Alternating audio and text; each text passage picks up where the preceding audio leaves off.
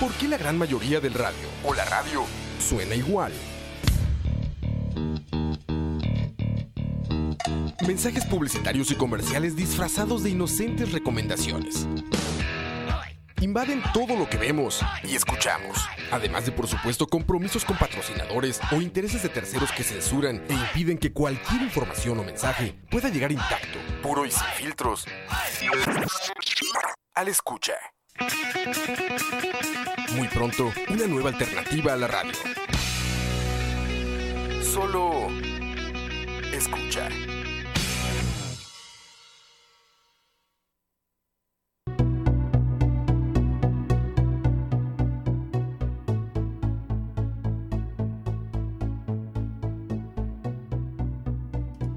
Buenas, buenas. Buenas, buenas. Bienvenidos a Malas Decisiones número 45. Y eh, hoy estamos. Se llevan a costumbre indicar la fecha en la que hablamos, ¿no? Tal vez sí, tal, Tal vez, sí. tal vez. Eh, hoy es 15 de mayo del 2019 y me acompaña como todos los malas decisiones, hasta en los que no estoy. Excepto cuando Moisés nos abandona porque no me quiere, porque soy muy feo, no sé. No es porque tengo otro podcast. Me acompaña David Chin. Chin, bienvenido. ¿Cómo va esa semana? Sí, ahí va, ahí va. Eh, estos son días de pago, entonces bien. Hoy pagan, ¿no? A mí me pagaron ayer, creo. A Sí, mí ayer. también. Pero hoy es día de pago. Sí, por eso la presa está inmamable hoy, muchachos. Eh, y bueno, tenemos final hoy. Este, y mi corazón está dividido entre mi sapricismo y mi amor a saborío. Sí, que tomaste una foto con Saborío, ¿no? Sí, ese era, ese era de hecho el tema de hoy. Queríamos hablar. eh, ¿qué, qué piensan ustedes que debería de premiar? eh, si el apoyo a Saprisa o el amor a Álvaro Saborío. Yo diría que el amor a Álvaro Saborío en esta ocasión en específico. Principalmente porque no sos sapricista. No, principalmente porque San Carlos puede alcanzar su primer título. Aunque ahora que lo pienso, qué pereza que San Carlos alcance su primer título, la verdad. Se imagina Bueno. el, el mame de Twitter después de que queden campeones. No, pero Sao se lo merece. Pero bueno, nosotros como nos dijeron muy... eh, muy de manera muy directa en, en el chat la vez pasada, eh, nosotros realmente no sabemos de fútbol y no deberíamos de hablar de estos temas. Sí, y tiene razón. La verdad que sí, tiene razón. No recuerdo quién. Creo, que- creo que fue Cucaracha o Gustavo ese quien nos dijo que, que no sabíamos nada de fútbol. Y tiene toda la razón. Tiene toda la razón. Pero bueno, Bueno, el tema de hoy es este un tema que yo, digamos, yo fui el que lo propuse hoy en la mañana porque no tenía otro tema. Porque habíamos quedado en que venía un invitado y. No, no, yo dije que, que iba, que no quería confirmar temas hasta tener invitados y precisamente no, eh, digamos, no pude quieren, confirmar no nos nadie quieren. para esta semana eh, y no sé para cuándo voy a poder confirmar, pero definitivamente sí quiero traer un invitado para otros temas. Eh, pero el tema de hoy eh, es la reactivación económica. Em, yo quería hablar de este tema porque es algo que se está escuchando mucho últimamente, ¿verdad? Eh, se dice que, que esa es la prioridad del gobierno, la reactivación económica, eh, que, que, está haciendo el gobierno para reactivar la economía y realmente cuando uno empieza a ver... Eh, y parece como una de estas frases que solo se dicen y, y nunca nadie Son como frases trilladas. Sí, no, no, no, no, realmente no hay ningún. Al menos que yo sepa, que yo haya leído en medios y que yo haya leído en, en- en- en comunicados del gobierno, no parece que haya. No voy a decir que no parece que haya un interés, una agenda clara para reactivar la economía, pero no parece que haya un interés por, por publicar cuáles son precisamente las acciones que se van a hacer para reactivar la economía. O sea, en el, en el primer caso yo no sé, ¿verdad? Puede que las haya, parece que las hay, uno empieza a escuchar como ciertos diputados hablando de cosas, pero no, no... Mi impresión es que adrede se está evitando hablar de cuáles van a ser las medidas concretas. Sí, muy probablemente porque. Es que. Saludos a Emma, dice saludos muchachos, saludos Emma. También el gobierno, si empieza a hablar de reactivación económica, que ya empezó a hacerlo hace. Hace escasos tres días, eh, empezó a hablar ya con nombre y apellido de reactivación económica. El problema si lo haces como como gobierno es que caes en la narrativa de la oposición. Y entonces la oposición tiene el chance de llenar los huecos que no pudiste llenar por no tener una narrativa. Sí. Una narrativa propia. Y Es un hay- tema comunicacional complejo ahí. ta- También hay un tema de que, digamos, de que ya, ya, ya hay una experiencia muy cercana de, de tratar temas económicos em, que resultan polémicos al fin y al cabo. Y yo creo que es una bronca que el gobierno pues tiene que comerse, pero tal vez todavía no. Sí, muy probablemente el gobierno todavía no debe. O sí, debería hacerlo, la verdad, porque para eso le, le pagamos y elegimos a. Bueno, elegimos al presidente, pero por eso él designó sus. Di, sus asesores en primera línea en los sectores que serían los ministros. Pero eh, empecemos por el principio, diría Cantinflas. ¿Por qué hablar de reactivación económica? O sea, ¿qué, qué implica que hay que reactivar la economía? Implica que, implica que no está activa. Sí. O sea, ¿qué es lo que implica decir hay que reactivar la economía? Porque a mí me dice reactivar la economía y yo pienso en un concepto, pero probablemente la gente que nos escucha piensa en otro. Y probablemente vos pensás en otro y probablemente el BCCR piensa en otro y así un montón de microuniversos en donde la gente Sí. cree que es, sabe que es la reactivación económica, pero ¿cuál sería el corolario, el corolario del, de que, del que parte reactivar la economía? O sea, ¿qué es lo que no sucede para que haya que reactivar la economía? primero para, para hablar de, de reactivación económica tenemos que hablar de actividad económica. ¿Y qué es actividad económica? Eh, actividad económica se refiere a... Es un poco difícil de definir, pero... Como todo en economía. Como todo en economía, pero em, digamos que usualmente cuando hablamos de activación económica hablamos, eh, cua- cuando, cuando hablamos de actividad económica hablamos de producción, ¿verdad? Una forma de medir eh, qué tan activa está la economía es qué tanto produce la economía, porque al fin y al cabo eso es lo que nos importa, qué tanta riqueza hay en una economía. Eh, es una de las, de, las, de las formas, por decirlo así, de medir cómo, cómo se está moviendo la economía. Ahora, si hablamos de actividad, estamos hablando también de movimiento, entonces no solo importa cómo está la producción, sino cómo está evolucionando la producción. Eh, ¿Y a qué nos referimos con, y a qué nos referimos con producción? Porque esto es como importante, digamos. Producción es todo lo que, lo que genera algún tipo de valor, ¿verdad? Entonces, si la economía está generando valor a través del tiempo, se dice que la economía tiene un índice de actividad alto. O si está, digamos, ya sea a través de servicios o bienes o, o cualquier cosa. Entonces, para, tal vez para dejar un poco lo abstracto y entrar como en concreto, hay cierta verdad en ciertas publicaciones que se han hecho en Facebook que muestran como, ah, este mall, este centro comercial eh, no, no, no tiene... Plaza del Sol. Sí, no, no, no, nadie está alquilando aquí, eh, todos los comercios están cerrando. Outlet entonces Mall. La actividad económica está mal. A ver, esa es una conclusión incorrecta. A partir de premisas A- correctas. A, a ver, no, incluso a partir de premisas. El problema es que las premisas no son correctas. Ah, ok. O sea, ¿a qué me refiero con esto? La, la- el concepto de fondo está bien. O sea, eh, eso es actividad económica, ¿verdad? Comercio es actividad económica. El hecho de que, de que en los centros comerciales haya, haya negocios que estén vendiendo es actividad económica. Ajá. Y el hecho de que no hayan significa que, que no hay actividad económica o que se está desperdiciando cierta actividad económica.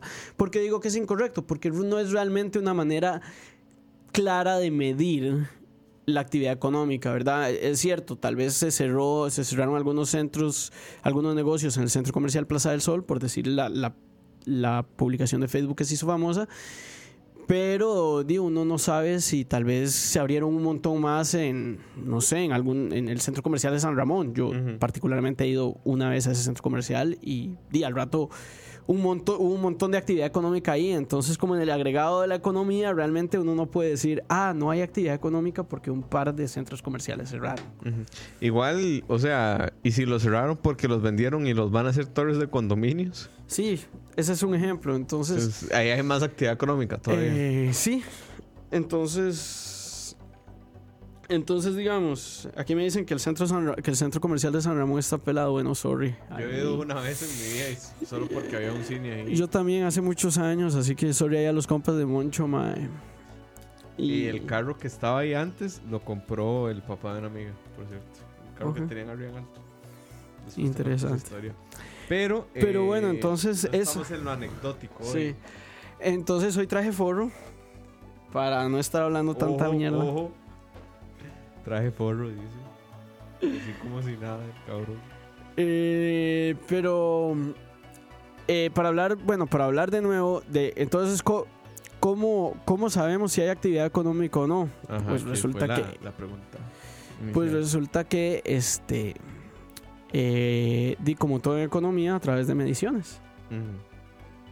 Ok, a través de mediciones, ¿qué? A través de mediciones, en el caso particular de la actividad económica, usualmente se habla del IMAE, Ok. eh, que es un índice que desarrolla el Banco Central. El índice mensual, creo que es índice mensual de actividad económica, sí, aquí lo tengo.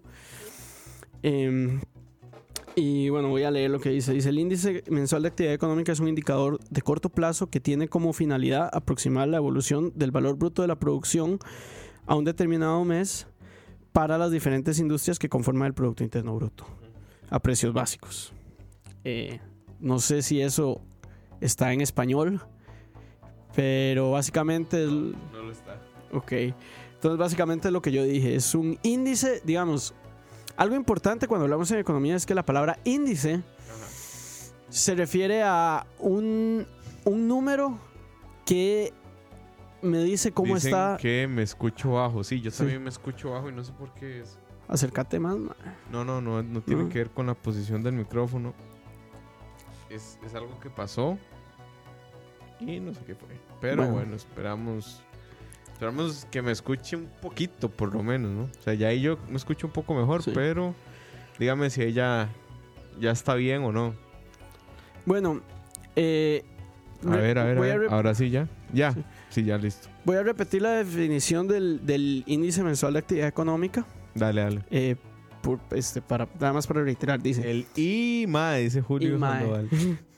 Es un indicador de corto plazo que tiene como finalidad aproximar la evolución del valor del Producto Interno Bruto de un determinado mes para las diferentes industrias que conforman el, el Producto Interno, pe- perdón, el del valor de la producción para a un determinado mes para las diferentes industrias que conforman el Producto Interno Bruto. Entonces, eh, la primera palabra índice es importante. ¿Qué es un índice? En economía, cuando hablamos de un índice, nos referimos a un número que se utiliza para ver cómo algo, como una variable X, eh, se encuentra con relación a otra variable. En español, Eh, en español, si yo te digo que el IMA es de 140, no me sirve de ni mierda. ok. Si yo te digo que es de 120, no me sirve de ni mierda. Ajá. Eh, ¿Por qué? Porque para hacer un índice, un índice se utiliza para comparar A con B. Ok. Entonces, eh, yo para poder decir cómo está el índice, tengo que ver la evolución, el- el- el- tengo que ver con qué lo estoy comparando. En el caso del IMAE, se compara con respecto a un año en particular. O sea, básicamente se dice, Maes, este, em, vamos a usar un base, vamos a, agarrar este año, lo vamos a hacer 100 Ujú. Y de ahí en adelante, este, si es 140, entonces significa que está 40 puntos por encima de- de- del, del periodo en el que se hizo 100. Ujú. Eh, pero en el caso particular del IMAE, lo que nos importa es la evolución. O sea, Ajá. lo que nos importa es cómo está el IMAE hoy con relación a ayer, con relación a antier, con relación a, a, a los cortos periodos de tiempo, ¿verdad? Ok. Eh, entonces, en español, básicamente, el IMAE es un, es, es un número que si yo veo el, el- el número de, de enero, se hace mensualmente. Entonces, si yo veo el número de enero, no me dice nada. Pero si yo veo el número de enero, febrero, marzo y abril, puedo tirar una tendencia y, y depende de, de cómo evoluciona ese número, yo puedo decir, la economía está, está acelerándose o se está desacelerando. Eh, y la verdad es que aquí viendo el, el- el- valor del viendo la tasa de aceleración del número vemos que no, no nos está yendo muy bien Ok, sí. Va decreciendo, digamos. sí o sea aquí dice la tasa de aceleración del IMAE, Ujú. eh, en los últimos, voy, en los últimos, no sé, de- de- digamos, en el último año, ha estado entre 0.1 en el caso más alto y hasta menos 0.3 En el caso más bajo. El, en marzo, que es el último que tengo aquí, se dice que, las, que, que la tasa de aceleración fue 0.1 negativo. Entonces es, es- es correcto, no hay una aceleración de la economía y esto significa que se está produciendo menos. Esto significa que eh, pues hay menos, eh, menos valor de la producción y que probablemente este, la, la economía, digamos, somos menos, somos menos ricos como país de lo que, de lo que Ok. podríamos ser. Entonces, estamos mamando, básicamente. Eh, sí, digamos, no nos está yendo bien. Ok. Eh, ¿Y en qué se refleja este tipo de cosas? ¿En el empleo, en la producción? Ok. Eh, antes de seguir con el tema, vamos a poner a, lo- a nuestros Patreons en pantalla. Ahí los están viendo. Muchas gracias a todos los que hacen posible. A Tavo, a Andrés Obando, a Marvin, a Carlos López, a Rafa Solís, a Andrés EV, a Jorge Stuart, a Julio Sandoval, a Tony Brot, a Pablo Peñaranda, a Ricardo Marín, a David Arguedas, a Olivi y Kenneth Córdoba, entre muchas personas más. Gracias a ustedes, esto es posible. Y bueno, el asunto es que la cómo podemos explicar que estamos de que estamos que necesitamos reactivación económica si el producto interno bruto ha venido creciendo. Porque ha venido creciendo a una tasa menos rápida de lo que venía creciendo antes. Y eso es preocupante. Ok. Porque, a ver, también aquí hay algo importante. El Producto Interno Bruto no nos importa. ¿Y a qué me refiero con que el Producto Interno Bruto no nos importa antes de que me caigan todos los colegas a, a guindarme? Ujú. Es que mae, el Producto Interno Bruto de Luxemburgo, por ejemplo, probablemente sea bastante menor al Producto Interno Bruto de Nigeria. Pero, Luxemburgo tiene tres personas. Nigeria es el país más, po- más poblado de África. Eh, sorry ahí si hay alguien de Luxemburgo, no quiero... No a haber nadie de Luxemburgo escuchándonos, ching, te lo puedo asegurar. Pero bueno, a lo, voy, a, a lo que voy es que el Producto Interno Bruto Ajá. per cápita es el que nos interesa. Ok. Dice Eugenia, me acaba de mandar un, un WhatsApp. Dice a que me acuerde de hacer las aclaraciones de las dudas de la semana pasada. Saludos a Evo que nos está escuchando. Y dice: Nos llegaron dos dudas la semana pasada que hablamos de las elecciones de el directorio legislativo que no pudimos resolver. Dice: La nacionalidad del presidente de la Asamblea Legislativa no puede ser costarricense por naturalización y tampoco el vicepresidente de la Asamblea Legislativa porque tienen que cumplir los mismos requisitos que el presidente de la República. Por, por- por motivos de los que hablamos la, La vez pasada. ¿Y qué pasa si la sesión termina y no se completó la elección? Se cierra la sesión y se elige el día siguiente hasta que se logre, con el directorio anterior presidiendo el acto hasta que tengamos un nuevo directorio. Eso es lo que pasa, muchachos, eso es. Y bueno, siguiendo con la reactivación económica, estamos hablando de que no nos va bien, de que estamos creciendo menor al ritmo al que podríamos crecer y que el Producto Interno Bruto realmente no es un- la medida exacta o la medida importante para medir el tema de la, acti- de la actividad económica. Ahora, ching, según tengo entendido, también el crecimiento del Producto Interno Bruto ha sido engañoso porque la actividad que ha crecido realmente son los servicios financieros. Y los servicios financieros no producen realmente nada. Ok, De ahí, bueno, Luxemburgo tiene un Producto Interno Bruto muy alto a punta de servicios hola, hola, financieros. hola, hola, hola, hola. Necesito saber si me escucho porque a veces se me da el audio. Ma, aquí yo te escucho bien. Ok, listo. Este. eh, lo que te estaba diciendo, eh, ma, eso no, no es del todo cierto. Digamos, la, la economía de Luxemburgo está muy bien y se basa en servicios financieros. Es cierto que hay como cierta visión, y no deja de ser cierta, que tal vez eh, la economía, el sector real de la economía, que es como llamamos a los bienes y servicios tangibles, por decirlo así. Bueno, los servicios no son tangibles, pero La electricidad. Las pero que, cosas que no, es- que no están necesita. basadas en, en- en manejar dinero, digamos. Eh, sí es cierto que, que existe como la visión de que hay un, una, digamos, una... de que debería haber cierta coincidencia ahí, pero yo no sé, porque también, digamos, los productos financieros al fin y al cabo también te dejan dinero que puedes utilizar para comprar bienes y servicios, incluso importar bienes y servicios. Entonces también ahí en- en- entra, entra otro tema. eh, yo no creo que ese sea un, o sea, yo, el hecho per se solo de que, de que sean servicios financieros los que están proyectando el servicio, el, el Producto Interno Bruto, solo ese hecho, ¿verdad? No lo veo como algo necesariamente Negativo. negativo. En el tanto nuestra economía, digamos, si estuviera basada en, en servicios financieros, no como la nuestra, que está basada en otras cosas. Y ahí no sé, o sea, ahí, ahí ya es un tema de, de- de- cómo funciona al, al interno de la economía que yo particularmente no me atrevo a, a entrar. Em, Por aquí tenemos comentarios, dice Mesenius. Ching, le voy a contar a alguien en Luxemburgo que usted conoce. eh, Estoy seguro que Ching conoce a alguien. Tomás, este. Yo conozco una persona de Luxemburgo, pero no es la que usted se- no es la persona que usted se refiere. La persona que usted se refiere vive en Luxemburgo, pero no es de Luxemburgo. Dice Emanuel Sánchez Tovar, Don Ching, ¿puede indicarnos qué industrias son tomadas en cuenta para el IMAE? Eh, sí, porque tengo un foro aquí que las dice. Ah, muy bien. y Eh, agricultura, ganadería, silvicultura, pesca. Esa es una, ¿verdad? Otra es minas y canteras. Eh, ¿Por qué putas minas y canteras? Y... yo estoy eh, otra es manufactura. Ajá. Hay, son, digamos, son de la A hasta la U, entonces son varias.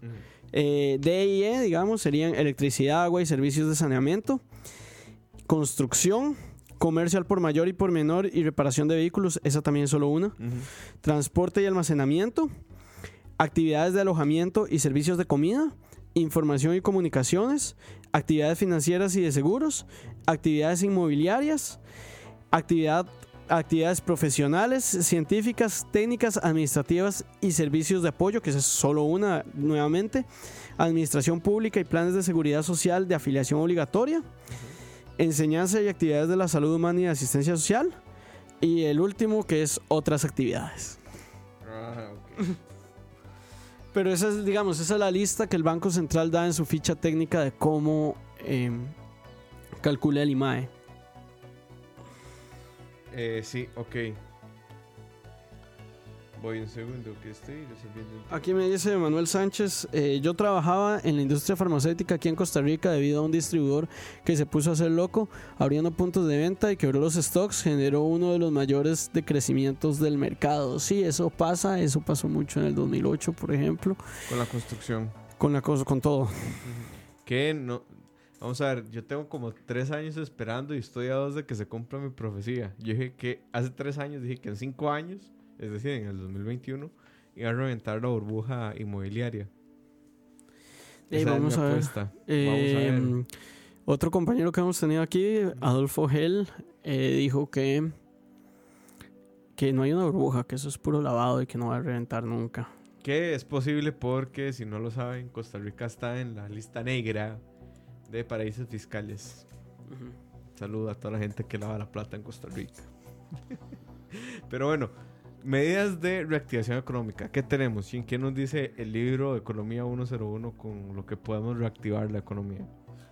Eh, como todo en economía, depende de a quién le preguntes. Ok, depende si le pregunto a Keynes o si le Sí. pregunto a Friedman, digamos. Si, si le preguntas a Keynes, por ejemplo, te va a decir que una manera de reactivar la economía es a través del gasto estatal, ¿verdad? Ujú. Llega el gobierno, gasta dinero en... No en salarios, como... No, de hecho, Bueno, de hecho sí. sí, de hecho sí, digamos, Friedman es famoso por que eso es un poco incorrecto, pero la gente siempre se burla de las de las políticas económicas de eh, pagarle a gente para que para que haga huecos y después pagarle a otra gente para que los llene, ¿verdad? que dicen que esa es una política keynesiana porque al fin y al cabo lo que hace es generar que la gente tenga dinero, la gente al tener dinero porque el gobierno los emplea va y gasta ese dinero y al gastar ese dinero este, se activa la economía porque entonces hay gente que puede venderle bienes y servicios a las personas que tienen dinero y etcétera, etcétera, etcétera. Eh, otra visión es eh, permitirle o facilitarle a la empresa privada eh, hacer negocios. Ok. En Costa Rica hacer negocios es bien difícil. O era bien difícil.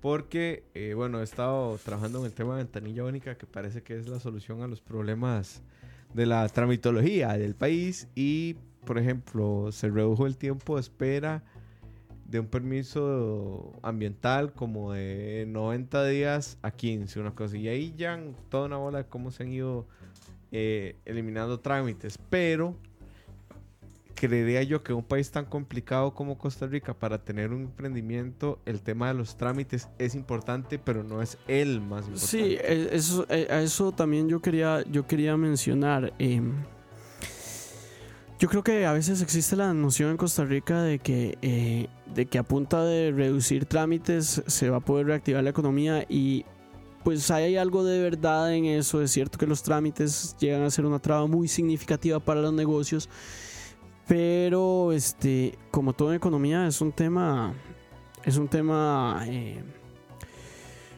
multivariable, digamos, es un tema que no se explica con una sola cosa, ¿verdad? Una cosa son los trámites, eh, otras son los impuestos, las cargas sociales y, y, ahí es donde entran algunos temas complicados, ¿verdad? Queremos, por ejemplo, bajar las cargas sociales, comprometer la caja costarricense del Seguro Social. Más. Más de lo que ya está comprometida, comprometer la salud social eh, y a cambio de... La seguridad social. sí, bueno, la seguridad social y la salud pública. Ah, y, queremos hacer eso para reactivar la economía. Queremos disminuir impuestos para que de repente el, el, gastemos menos en educación, que por si ya tenemos muchos problemas en educación. Entonces... Y ese es un tema. El otro es la efectividad del gasto del gobierno, que eso es algo que también mucha gente dice, ¿verdad? El gobierno tal vez no está gastando el dinero de la mejor forma y está generando, em, está generando huecos fiscales. Que ahí ahorita, ahorita quiero hacer una aclaración con el tema de los superávit, subejecución y superávit contable y superávit real, porque eso es importante en el tema de hablar de la efectividad del gasto del gobierno. Eh, ahora, a mí no me queda claro una propuesta que leí en, Twitter que hacía un, reconocido comentarista, colega de relacionistas internacionales y amigo de una, el mejor amigo de una amiga de nosotros, decía que había que bajar la renta, el impuesto de renta del 30 al 21%, que era el, digamos, el promedio de la OCDE.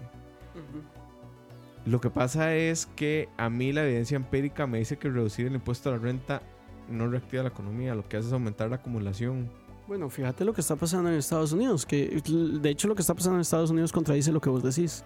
No, porque lo que pasó en Estados Unidos, o sea, sí, entiendo por dónde vas, pero ve que lo que pasó fue que la gente empezó a recomprarse sus acciones, más allá de, generar empleos, eso se dio por Pero la tasa la tasa de desempleo está más baja que nunca. Sí, pero eso no solo se dio por reducir la renta.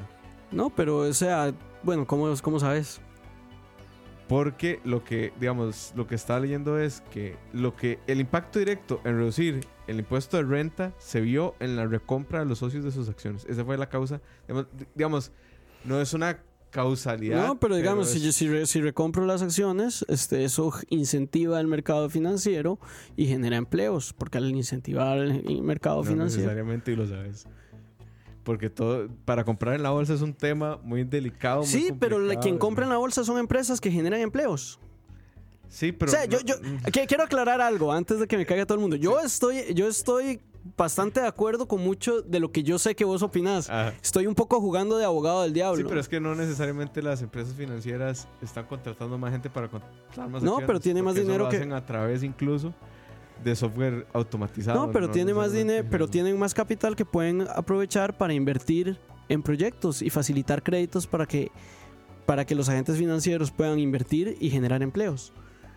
Mm, no es la consecuencia lógica derivada de recomprar acciones, a lo sumo, yo vería, yo vería, porque aquí sí no tengo ningún dato que respalde, que lo que aumentan es en la inversión en, investigación y desarrollo y eso rara vez pasa. O sea, todo lo que te estoy diciendo, te lo estoy diciendo porque es difícil llegar a la conclusión de no, eso no pasó.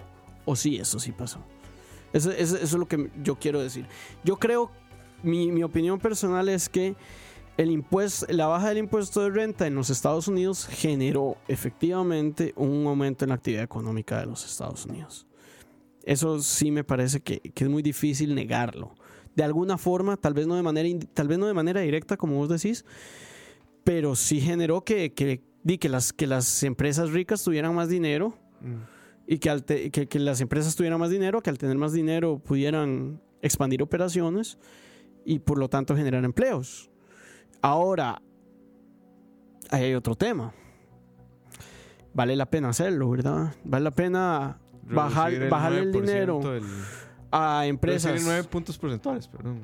re- reducirle y reducir el dinero a empresas que probablemente esto como de nuevo yo creo que contribuye un poco no estoy diciendo que esa sea La solución. la solución Porque o que esa hay- sea la razón por la cual el desempleo en Estados Unidos bajó tanto Porque además no hay, vamos a ver, no hay una solución al tema de la reactivación económica.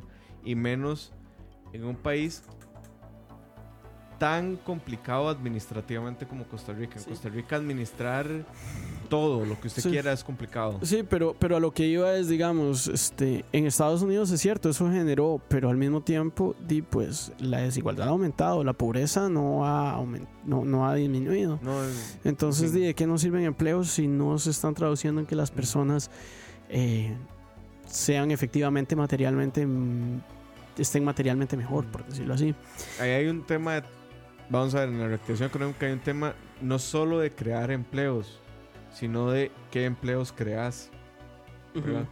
Porque la gente que está en este momento fuera del mercado laboral, o sea, la gente que no puede insertarse en, digamos, en, en el mercado laboral, efectivamente, pasa por un tema de capacidades en la mayoría de la estadística. No digo que Sí. en todas, pero eh, entonces estamos creando muchos empleos para un sector que probablemente tiene muy pocos profesionales y los sectores, digamos, hablando del caso profesional, pero hablando del caso del oficio, no se están creando tantos empleos en los oficios en los que la gente, digamos, podría realizar algún tipo de actividad. Ahora, lo que, lo que mucha gente diría, la, la, la respuesta a esto es que mucha gente te diría que generar empleo en esta gente va a ser lo que llaman en economía el trickle down, ¿verdad? Mm. Es decir, estas personas van a tener más dinero y por ende van a poder costear bienes y servicios eh, que antes no podía costear y que probablemente no tenga que, que tener tantas capacidades. O sea, no sé, por ejemplo, de ahí van a pagarle más a... Van, van a estar más dispuestos a pagar un dinero para alguien que venga a limpiarle la casa.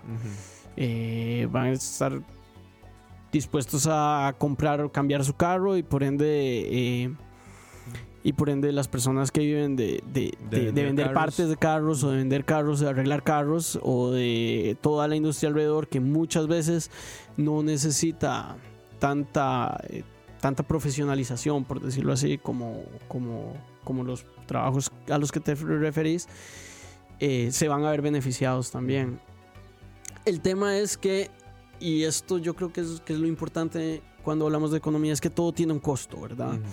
Y tal vez si vamos a reactivar la economía base bajar los impuestos a las empresas, pues comprometemos la seguridad social, comprometemos la salud pública, comprometemos la educación pública.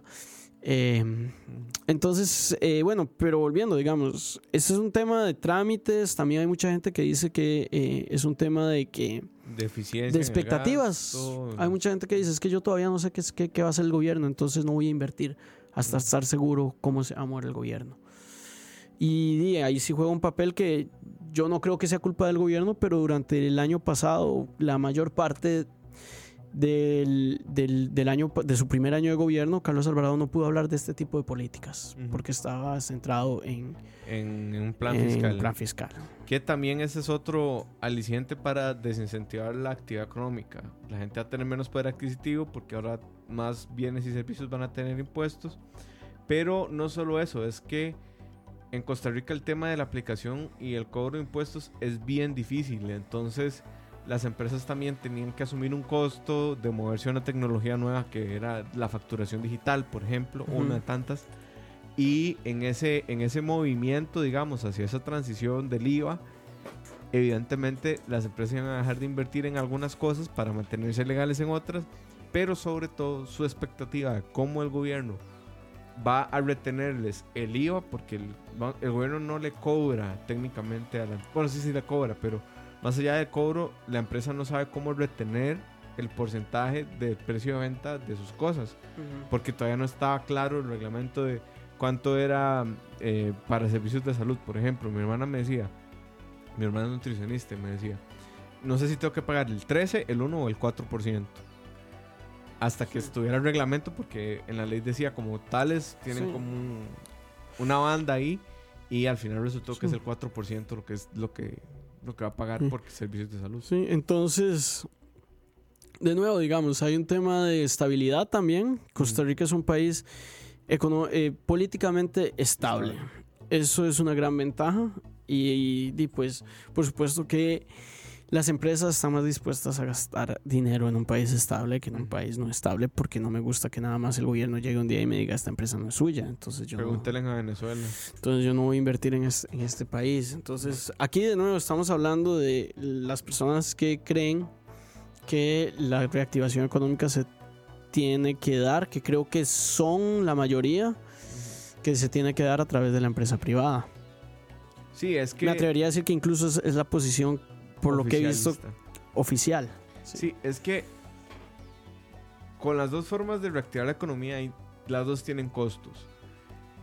Si es a través de obra pública, el gobierno no tiene presupuesto para este para pagar la obra, la obra pública. Entonces tiene que Tiene pedir que endeudarse. esto genera intereses en deuda, que es dinero que al fin y al cabo el gobierno tiene que sacar de los impuestos para dárselos a un banco. Y en el mejor de los y en el mejor de los casos es a través de obra pública, ¿verdad? O sea, es- es- si no haces un plan escudo que fue aumentar los salarios, en fin, es todo otro tema, pero eso, y si es a De través hecho, de la el, el plan de escudo fue un plan, exitoso en, en, en lo que Yo- buscaba. yo creo, yo creo que el plan escudo fue exitoso.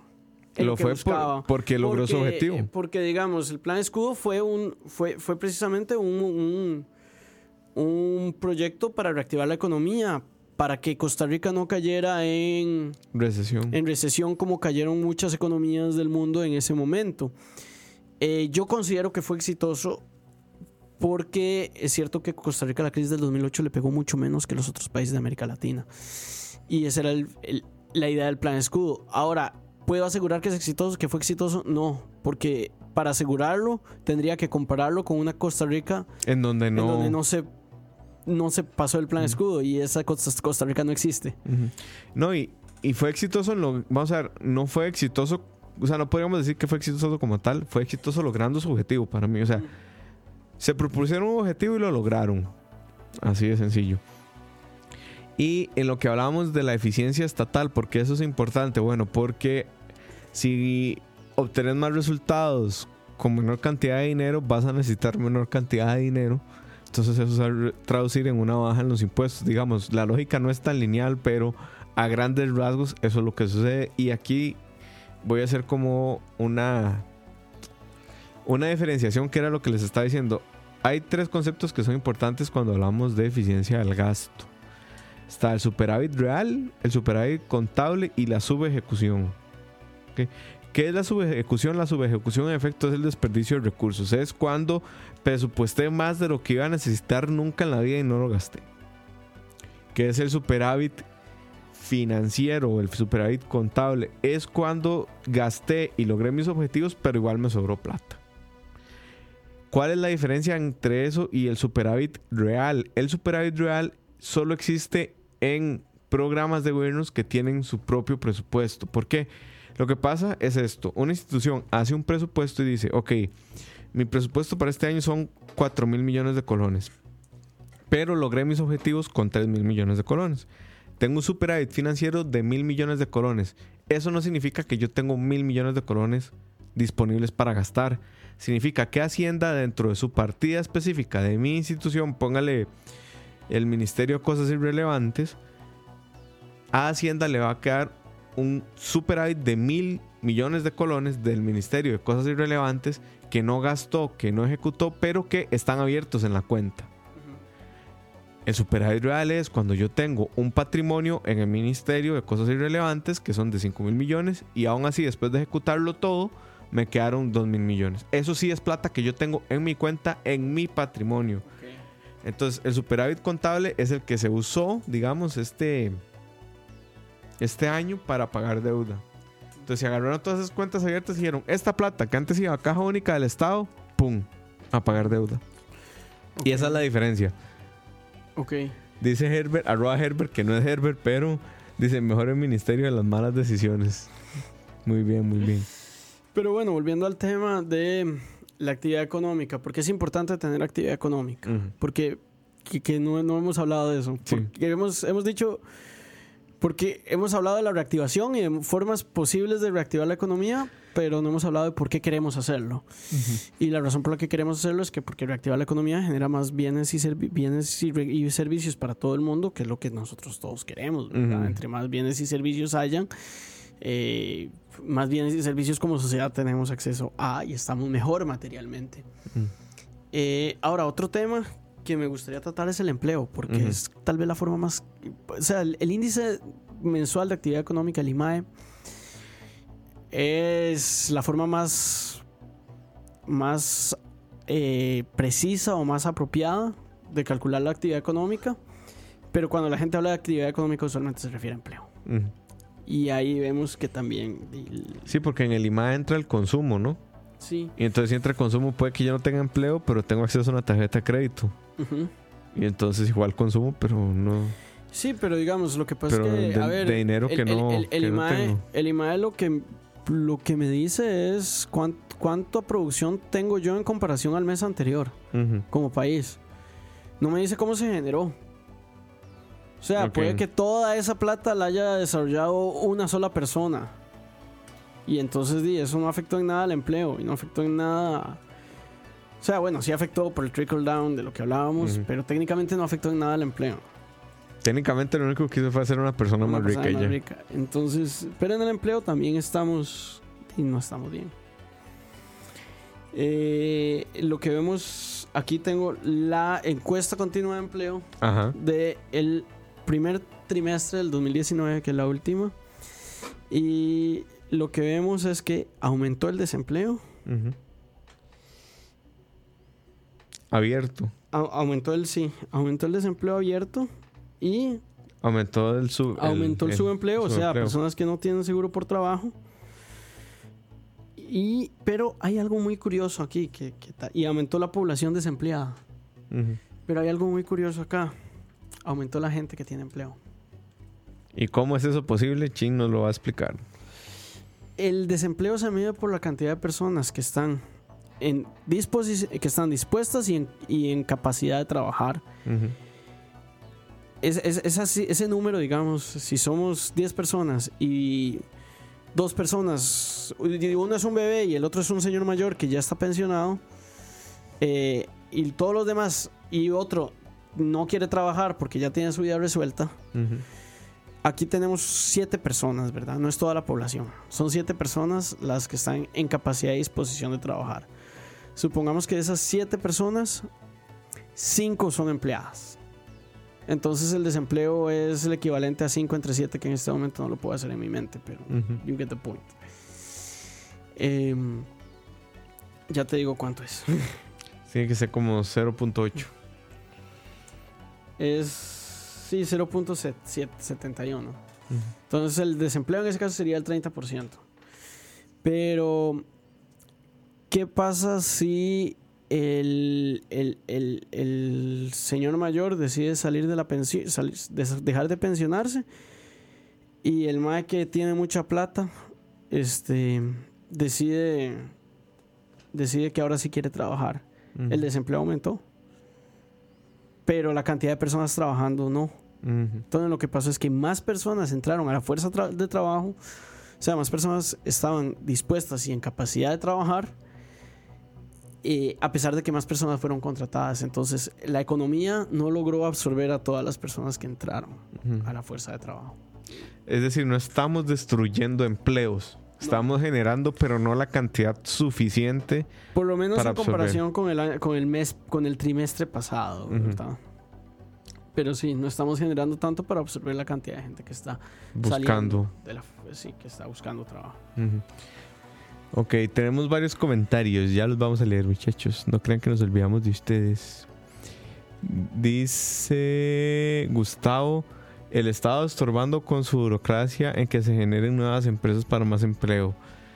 Yo ahí tengo mis opiniones divididas. Ahorita le- les comento cuáles son. Y Manuel Sánchez Tovar dice: Deberíamos ser más productivos, generar los mismos bienes y servicios con menos costos. Bueno, si van a malas decisiones anteriores, en donde explicamos la inflación, verán que eso es posible hasta cierto punto y habrá otro en el que no, porque los recursos son finitos. Y con el Estado estorbando con su burocracia, sí y no. Sí el Estado estorba, pero sí el Estado también ayuda. Lo que pasa es que, según creo yo, no es solo un tema de que el Estado facilite eh, el asunto del emprendimiento. Hay todo un tema en donde no puedes obviar la cultura del país y Costa Rica no necesariamente te educó para ser un emprendedor o empresario. Te educó para ser empleado. O sea, educación 101 Costa Rica es usted estudia algo que le dé un trabajo. Sí. Entonces, Pero yo diría que también hay una, o sea, hay un dilema de qué es primero, el gallo o la gallina, ¿verdad? pero entonces el tema, no, no, vamos a ver, yo no digo que qué es primero o no, digo que no podemos únicamente achacar el asunto de, de que el Estado estorba para ser una empresa. Sí, en muchos casos estorba, sí, en muchos casos es un cabrón, pero no es un fenómeno unifactorial que puedes decir, ah, es por esto que no, no se hacen más empresas. De hecho, si ustedes van al, al índice de mortalidad de las pymes en Costa Rica, no duran cinco años. Sí. O sea, y ahí que, vamos a ver, suena muy feo, ¿y qué culpa tiene el Estado, verdad? O sea, sí, si por ejemplo te dieron un crédito para una actividad en la que no habían suficientes estudios de factibilidad, igual te dieron, y ya ese es un, tema de culpabilidad de quien te dio el crédito, y si fue el Estado, y pues También ahí problema, yo, ¿verdad? yo, yo me atrevería a, a- a ver cuáles son los índices internacionales, Ujú. porque de ahí tal vez Costa Rica no es el país Con donde- más mortalidad. con más mortalidad, exacto. Tal vez no es el país donde más se mueran empresas. Tal vez sí lo Mm. es. Son- yo no manejo los datos, pero lo que hoy es que la cifra en sí, sin contexto, no me dice tanto. Que igual y ojo porque también tenemos como esta cultura de castigar mucho el fracaso, ¿verdad? O sea, si su empresa... O sea, a usted nunca lo animaron a... a- o sea, evidentemente no hay que alentar el fracaso, pero nunca lo... Nunca lo animaron a fracasar sin recibir la más severa de las consecuencias por hacerlo. Y es parte del ciclo natural de hacer cualquier proyecto. Usted tiene que fracasar para aprender y, y ser exitoso. Y también yo creo que muchas veces es lo que dirían en, en Twitter, miedo al éxito. Yo creo que también hay un, hay un tema. Ya, de- ya estamos aquí en pura opinión. Ahí nos Sí. disculpan. Yo creo que también hay un tema de que. A ver, de que. Yo, cuando, cuando vino Luis, Luis Aguilar aquí a hablar de economía social sol- solidaria, me parece que dio un. que dio en el punto cuando dijo cuáles son formas. Cuando, cuando, cuando dijo cuáles son diferentes esquemas eh, económicos que, que, que- que se tienen que, impulsar en el país. Que él- yo, yo recuerdo que él dijo, di, no podemos hablar de que a punta de emprendedurismo vamos a sacar el país adelante, no podemos hablar de que a punta de inversión extranjera directa vamos a sacar el país adelante, no podemos hablar de que a punta de economía social solidaria. Eh, no, o sea, si realmente queremos, en la realidad actual de Costa Rica, si realmente queremos mejorar la actividad económica, que haya más gente empleada, que aumentemos la producción, que haya más bienes y servicios para poder distribuirlos de tal forma que reduzcamos la pobreza y que tengamos una mejor sociedad, eh, a como está la cosa en Costa Rica no puede hacerse de una sola forma. ¿verdad? Hay que ver cuáles son los beneficios de cada uno de los esquemas y potenciar los beneficios y disminuir los costos. Que es el costo de, de diversificar la producción. Pero el beneficio es que te da estabilidad económica a un, a un largo plazo. Y que si una actividad muere, el, el resto de la economía estaría, digamos, en capacidad de reabsorber de alguna forma. También, digamos, no, no, no sé, viendo viendo otros países, yo no yo no creo que los países que le hayan apostado a una sola forma de hacer las cosas les haya ido muy bien. Dígase Argentina, Chile en los 80s. Bueno, Cuba tiene otras explicaciones también histórico-políticas, pero Venezuela, por Venezuela, ejemplo. Sí, o sea, no, no creo que que apostar, que poner los huevos en la misma canasta Sea una gran sea idea. una gran idea, ni siquiera por el tema de riesgos. Es más, la- el tema de riesgos es el, sin duda alguna, es el más importante, pero también no, no creo que haya evidencia para decir que aunque no haya riesgo, genere mucho Mm. dinero, ¿verdad? Tal vez solo Diga, como la- Arabia Saudita con el petróleo. La. Costa Rica de los 40 y los 50, Ujú. café y banano. Pero bueno, tenemos más comentarios. Dicen por aquí: el huevo, la gallina y que fue el primero el huevo por la evolución, dice Gustavo. Yo perdiendo tiempo leyendo estas pendejadas. Dice Herbert, arroba Herbert, que no es Herbert. El mundo ha cambiado mucho y muchísimas empresas pequeñas pues nunca evolucionaron o se ajustaron a estos cambios. Sí, y ahí sí hay que hacer un mea culpa de un montón de actores, eso después lo podríamos ver. Pero el hecho de, de no adaptarse a las tendencias es un, un, es un claro factor de cómo puede morir un negocio a punta de no, de no leer bien hacia dónde va su mercado. Dice Andrés Bolaño, saludos Andrés, gran amigo. Ejemplo, los préstamos de CONAPE destinando recursos con altísimas tasas de desempleo. Por algo se recortaron. Sí, en efecto. Tema controversial. Sí, porque Pero- ahorita, ahorita podríamos hablar de eso, pero bueno. Pero coincido con Andrés, aunque me vayan a matar. No, yo también, y a mí me van a matar, pero bueno, no me importa. Dice otra vez arroba Herbert, no se puede echarle el 100% de la culpa al gobierno por el cierre de pymes, sin saber la razón de por qué cerraron, sin embargo, así pasa. A ver, en Costa Rica se le echa la culpa al gobierno de absolutamente todo lo que pasa. A No sé- Yo estoy seguro que hay gente que está convencida de que Keylor Navas se fue del Real Madrid por culpa de algo del gobierno. Entonces no sé qué eje- ejercicio de gimnasia mental tendrán que haber hecho, pero estoy seguro que si me meto a los comentarios de SR hoy o en la extra, voy a encontrar a alguien echándole la culpa al, al gobierno por eso. Así es. Hubo gente que decía que el gobierno financió el incendio de la Catedral de Notre Dame para aprobar el préstamo del Teatro Nacional. Así, esa Oh, oh, gimnasia es... O- o- o- otras cosas que he visto fascinantes es fotos del lago de la Sabana a- a- eh, antes de que llegara Carlos Alvarado y después y decir, esta es la economía verde de Carlos Alvarado. Claro, Carlos Alvarado tiene la culpa de la sequía, mae. Sí. Es... Y de que en el 2014 la idea decidiera no rellenar los lagos de la sabana porque usan agua potable que hola necesitamos para vivir. Y dicen, dice Gustavo ese. Entonces, Y ya claro, digamos, esto pasa en todos los gobiernos y ha pasado Ajá. en todos los gobiernos. y probablemente en todos los países. En todos los gobiernos. Dice Gustavo ese. Entonces, lo- a lo que dicen Costa Rica está más para traer empresas e inversión que emprender. Yo no me atrevería a decir cuál es mejor que la otra. El tema de Costa Rica es que su mercado interno es muy, muy pequeño, muy limitado. De hecho, usted, digamos, su mercado potencial mayor en Costa Rica es de 5 millones de personas. Así ya vendiéndole a todo el mundo, hasta los que no necesitan sus productos. Eso es, digamos, si vendes... Si, si tenés el monopolio del agua potable en Costa Rica. Ajá. O el de la electricidad. Sí. o el de las telecomunicaciones. O sea, tu tope de mercado son 5 millones de, de gentes, ¿verdad? Que en parte también por eso somos bastante caros. Entonces, emprender es una opción dependiendo de la escala y de la ambición de la que dispongas. O sea, eh, emprender en Costa Rica es un tema del cual yo creo que le deberían advertir al emprendedor de, "Mae, usted no se va a ser millonario si se queda en Costa Rica. O sea, usted no va a generar la riqueza que quiere si se queda en Costa Rica. O si sea, hay, hay- hay- hay un detalle, es, Mm. si te quedas en Costa Rica, solo vas a ser solo vas a hacerte millonario si tu nombre es Oscar Roa. Sí, exacto. Oscar Roa. Oscar Roa, un saludo para el jefe. Ya nos contrató tiempo completo, Roa. Ya nos pagó. No. Ojalá. Se imagina. dice, dice Andrés. Pone mayúscula. ¿Cómo se le ocurre al Banco Mundial decirle a las universidades públicas a qué carreras destinar los recursos? Ma, yo hubiera leído esto hace unos 10 años, no, hace unos 5 años que estaba en la U y me quemaban vivo en sociales, probablemente. La facultad a, de a- a mí me quisieron quemar vivo varias veces por decir cosas un poco... un poco que no, no, no, no necesariamente respondían a la lógica catedrática. Pero bueno, Ahí entramos a otro debate que no, no sé si alguna vez lo vamos a dar, pero en si la universidad es para generar empleo o para generar gente pensante. Yo creo que es un equilibrio, pero bueno. sí.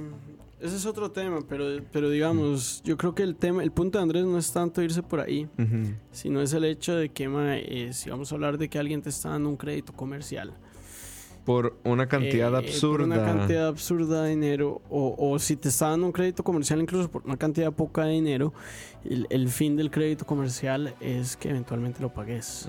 ¿Verdad? Y por eso tenemos becas, digamos. Y que Porque ojo, que, los- que las becas no son lo mismo que créditos comerciales porque no tienes que pagarlos. Y yo voy a defender las becas en todo momento. Eh, pero digamos, si alguien está prestándote dinero, esa persona, el interés de esa persona es que le pagues ese dinero con intereses. Y que, ojo, Y- ese y- préstamo no lo va a pagar la U, ¿verdad?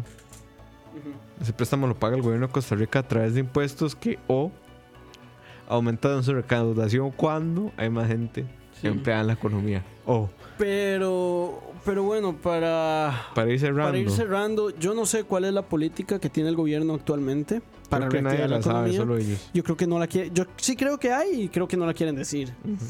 Eh, no me acuerdo, leí en una de estas páginas de Facebook que son bastante de izquierda, pero siempre, siempre, pero Siempre es bueno tener ese es bueno tipo tener de ese tipo contactos. de no, y, y a ser honesto, digamos, vos, vos, vos me conoces, cuando, cuando dicen algo correcto lo dicen.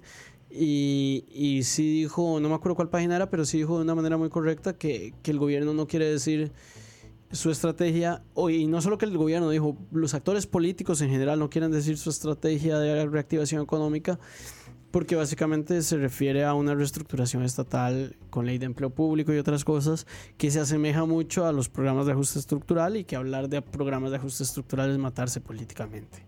Y eso es, yo creo, yo suscribo 100% esa, teoría, Esa lectura. esa lectura. Podría serlo, sí, en efecto.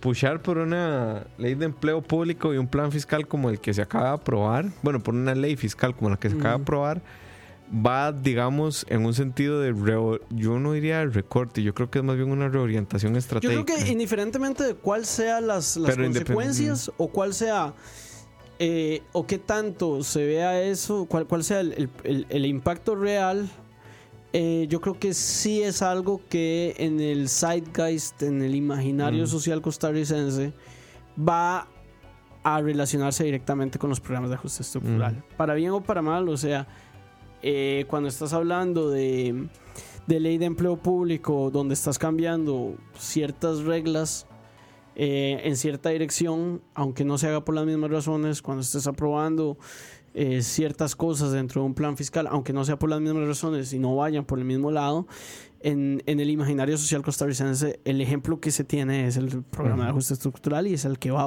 el- al que la gente naturalmente vuelve, ¿verdad? Al que Albino Vargas vociferará en Paseo Colón. No se lo pierdan. 25 de mayo. Día Mundial de Albino Vargas en Paseo Colón. Pero bueno, yo creo que deberíamos tener un día, un día nacional de festejo por Albino Vargas y, y su personaje. Yo no creo que él sea así, yo creo que él es un personaje. Pero bueno, ese es otro tema. Bueno, gente, esto fue Malas, decisiones 45, reactivación económica.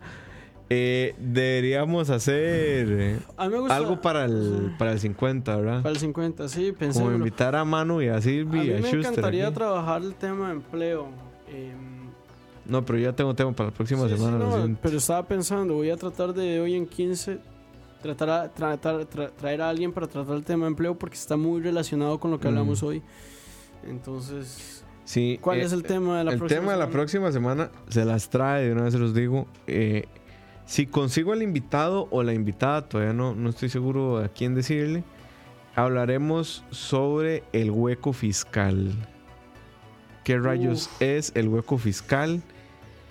Pero no lo vamos a hablar desde una perspectiva, digamos, antojadiza de culpar a quién o a, o a cuál, de, qué, de, de quién es el responsable, aunque evidentemente saldrá dentro de la conversación la repartición de responsabilidades. Pero eh, lo quería hablar más bien como desde un punto de vista más técnico, más de Ok. por qué carajos hay un hueco fiscal y el gobierno tiene que recurrir a, a hacer Ok, ese es el tema de la próxima semana. Si deudas dentro de- ilegales. si dentro de dos semanas no volvemos, este, llamen a la policía. Eh, Sí, ese es el, el tema, digamos, que, que, que tengo trabajando desde hace ratillo, a ver cómo, trabajando en mi mente, porque no me he sentado a investigar. Pero eso es, Aquí me dice Yolanda Parada que hablemos del, del impacto de la reforma fiscal. A mí me encantaría hablar del impacto de la reforma fiscal, pero creo que tenemos que esperar bastante para poder decir ese cuál fue el impacto. Yolando, usted sí entendió que lo alburearon, ah. ¿verdad? Sí. Madre, no puso ni los codos. Yolando. Podríamos hablar de eso en unos, en unos, ¿qué será? Seis meses, cuando di, nos Sí. estamos yendo a la verga y vengan los cuatro jinetes del apocalipsis según Albino y compañía. Y, y vivamos en la dictadura. Y vamos gay. en la dictadura gay, neoliberal y bala. Chiste interno, no. Pero eh, es el hueco fiscal o el otro tema que estaba, que estaba pensando era el comunismo. Y traerme, traerme, nos- ustedes siempre escuchan como nuestras posiciones un poco más liberales en, en economía. Me parece interesante que, que viniera, que viniera un comunista en serio, así un teórico A- a al mí- cual le puedan preguntar todo lo que traer quieran. gente este que tenga siento que a veces sí somos un poco sesgados verdad a mí me gusta A veces, siempre. sí siempre Eh, a, a ser justos nunca nunca nos presentamos como objetivos verdad a mí me gustaría traer de vez en cuando personas que, que estén tengan puntos de vista bastante diferentes a los nuestros verdad Mm. Gustavo ese dice economía digital, no sé qué es, pero se escucha bien. Economía digital es básicamente lo que estamos haciendo aquí con Patreons. Que, que, antes de irnos, un saludo a todos Patreons, a Andrés Obando, a Moya2304, a Andrés EV, a José Eduardo Ulloa, a Manuel Sánchez, a Kevin Pacheco, a Steven Calvo, a Tony Brod, a Pablo Peñaranda, a Ricardo Marín, a Kuvot, a Olive, a Fabio Caballero, a Caleb Robles, Killer97, Pillsbury, et al. Muchísimas gracias por hacer posible. escucha, Escucha. y malas Y decisiones malas decisiones. Pero bueno, gente, esto fue malas decisiones Mal- 45 45 y estuvimos hablando de. ¿Qué estuvimos hablando, ching? Reactivación económica Ahí está. Ahí rasguñamos el tema en realidad porque da para siete horas. Sí. Pero bueno, muchachos, muchas gracias. No usamos soniditos, pero bueno, aquí están. Escucha. Ahí están todos los sonidos. Eh, muchísimas gracias por acompañarnos. Compartan el programa, denle en hearts. Dígale a su tía, a la que manda imágenes de Piolín, al grupo WhatsApp de la familia. Tía, ¿por qué no se siente escuchar esto? Cuando les mande así una vara conspiranoica completa, las manda a escuchar un programita a nosotros. Hagan la fuercita ahí. Bueno, gente, nos vemos. Puro ya. Chao, bye.